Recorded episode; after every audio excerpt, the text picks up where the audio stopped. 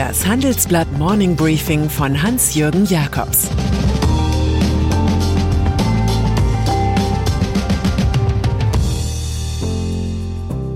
Guten Morgen allerseits. Heute ist Freitag, der 25. Juni, und das sind heute unsere Themen. Freude, wieder ein Joe Biden-Deal. Ärger, Globalisierung als Mangelwirtschaft. Glück, die Einigung bei Tengelmann. Nach einer kurzen Unterbrechung geht es gleich weiter. Bleiben Sie dran. ChatGPT und andere Technologien verändern unsere Arbeitswelt rasant. Bei der Veranstaltung Work in Progress diskutieren wir in der Handelsblatt Media Group die Zukunft des Arbeitsmarktes, HR-Trends, KI, mentale Gesundheit und neue Leadership-Perspektiven. Sei am 13. und 14. Juni in Düsseldorf oder virtuell dabei und melde dich jetzt an unter work-progress.de.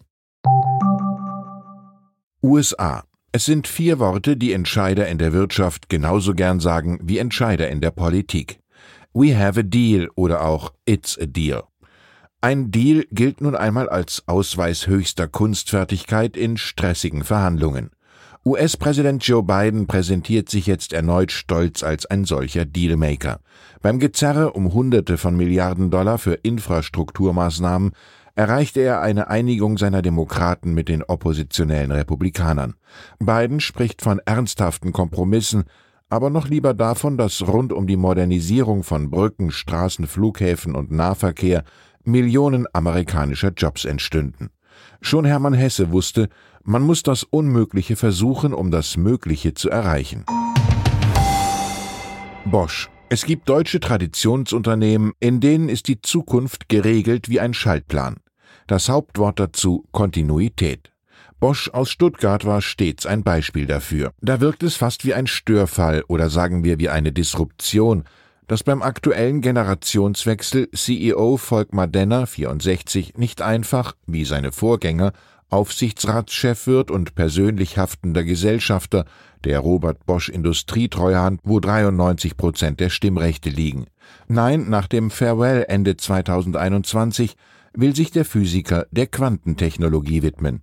Ich bin mit Leib und Seele Wissenschaftler, sagt er meinem Kollegen Martin Buchenau. In die Kontrollrollen bisher von Franz Fehrenbach 71 wahrgenommen, folgt stattdessen Finanzchef Stefan Aschenka-Baumer.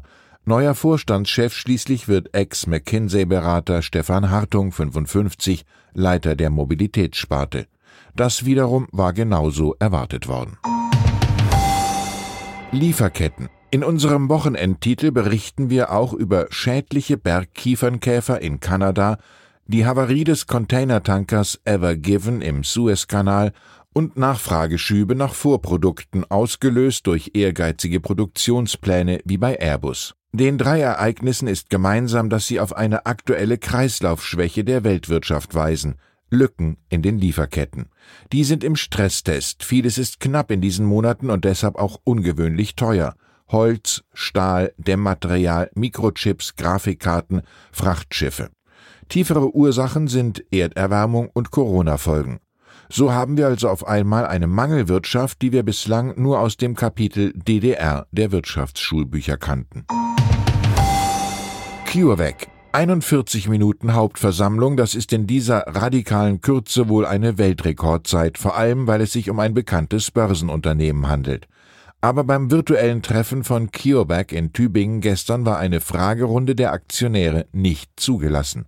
Also bitte, es reicht doch, wenn Sie Ihr Geld geben, die Gedanken dazu sind verzichtbar. Vielleicht dominierte ja auch die Furcht, zu viele könnten fragen, warum dem Corona-Impfstoffkandidaten von CureVac im Test magere 47 Prozent Wirksamkeit bescheinigt wurden, oder wie es sein könne, dass der Aktienkurs um 40 Prozent fiel. Aufsichtsrat und Vorstand waren mit ihren optimistischen Durchhalteparolen nur zu hören, nicht zu sehen. Noch ein Spezialpunkt dieses Geistertermins. Bundestagswahl. Nachdem auch CDU und CSU am Anfang der Woche geliefert haben, bietet sich eine Synopse der einschlägigen Parteiprogramme zur Bundestagswahl an. Wir vergleichen auf vier Seiten die Konvolute der Wünsche und Verwünschungen. Beim Thema Steuern etwa schließen Union und FDP jegliche Erhöhungen aus. Grüne, SPD und Linke wollen dagegen Gutverdiener und Reiche stärker zur Kasse bitten. Irgendwann wird es die Pläne der Parteien wahrscheinlich in einer Matrix auf einen Blick geben, so wie die Fußballspielübersicht auf den Faltblättern zur Euro 2020. Tengelmann. 30 Jahre lang lebte Christian Haub in den USA weit weg vom ökonomischen Zentrum seiner Familie, die Tengelmann dirigierte. Nun ist alles ganz anders. Nach der Todeserklärung seines ältesten Bruders Karl Erivan, der von einer Skitour nicht wiederkam, übernimmt er dessen Anteile für geschätzte 1,3 Milliarden Euro von den Erben. Der in München lebende CEO ist damit mit 68,7 Prozent in der Mehrheit im Beteiligungsunternehmen, aber ganz ohne Einfluss ist der verbleibende Bruder und Mitgesellschafter Georg wiederum auch nicht. Das könnte noch eine Rolle spielen bei der Finanzierungsart des Deals. Jedenfalls ist unter der vielbeachteten Mitwirkung der Anwälte Mark Binz für Christian Haub und Peter Gauweiler für Witwe Katrin und ihre Kinder fürs erste die Beilegung eines hässlichen Familienstreits geglückt. Film. Mein Kulturtipp zum Wochenende Nomadland, Oscar-prämierter Film von Chloe Zhao. Jetzt, wo Kinos wieder geöffnet sind und womöglich Regen die Sommerlust beeinträchtigt, drängt sich dieses On-the-Road-Meisterwerk auf. Im Mittelpunkt die wie stets eindrucksvolle Frances McDormand als Fern, eine Frau, die alles verloren hat, Mann, Arbeit, Haus und das in einem Nevada-Nest namens Empire. Nun zieht sie als Wanderarbeiterin des Turbokapitalismus im abgewrackten Kleinbus durch die USA von Job zu Job, eine unter vielen modernen Nomaden. Die Wahrheit der Frau Fern, ich bin hauslos, aber nicht heimatlos. Trump. Und dann ist da noch Rudy Giuliani, der es als New Yorker Bürgermeister zwischen 1994 und 2001 schaffte, die Kriminalitätsrate entscheidend zu senken. Als juristischer Intimus des Präsidenten Wüterichs Donald Trump aber verspielte er seinen Ruf und nun auch seine Anwaltslizenz. Die hat ein New Yorker Gericht ausgesetzt.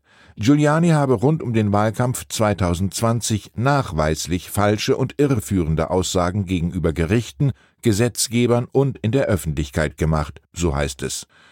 Die Ohrfeige gilt vor allem der Kampagne des 77-jährigen Beraters, Trump sei aufgrund eines Stimmenraubs der Demokraten um den eigentlichen Wahlsieg gebracht worden.